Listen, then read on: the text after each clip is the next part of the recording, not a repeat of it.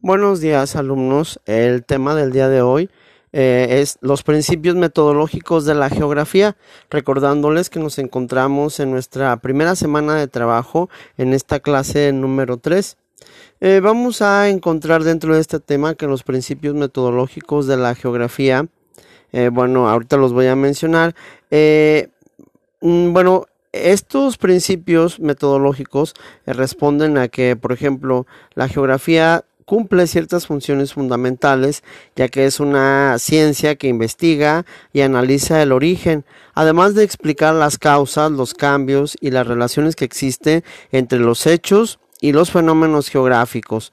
Eh, por lo tanto, como toda ciencia, tiene un método de análisis, de estudio conocido como método geográfico, el cual está basado en una serie de principios que se explican a continuación.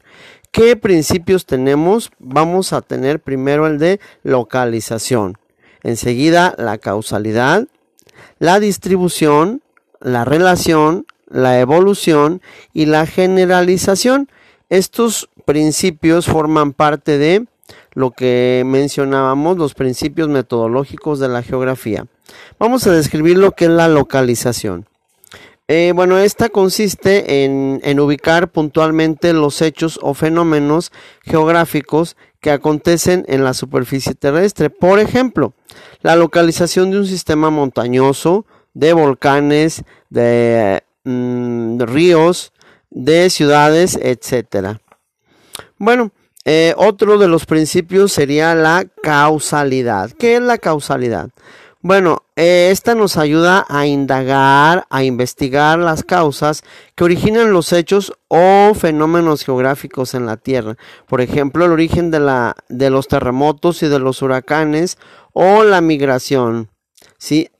Bueno, así como los factores que em, mm, desencadenan el riesgo ante los fenómenos naturales.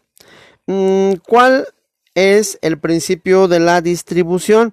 Bueno, este principio tiene como característica que radica, eh, su principal característica radica en estudiar cómo se colocan o se extienden los eh, hechos y los fenómenos en el espacio geográfico. Por ejemplo, la distribución de las regiones agrícolas o las regiones industriales del mundo o de la población mediante su densidad.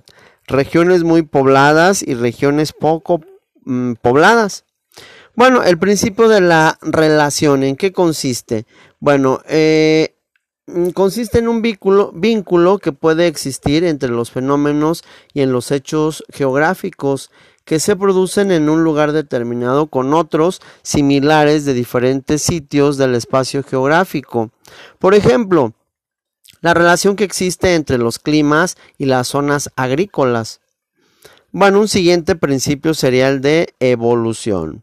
Vamos a checar cómo están en el término de evolución. Bueno, permite estudiar los cambios que van experimentando los distintos hechos y fenómenos geográficos, es decir, se va viendo la transformación o como su nombre lo indica, la evolución del mismo. Por ejemplo, eh, analizar cómo aumenta y cambia el número de habitantes de un lugar determinado del espacio geográfico.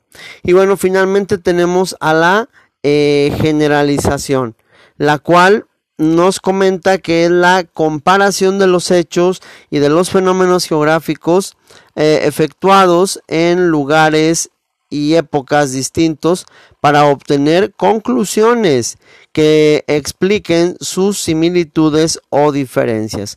Una vez que, ya hemos visto, eh, los voy a repetir, generalización, evolución, relación, distribución, causalidad y localización como los principales eh, principios metodológicos de la geografía.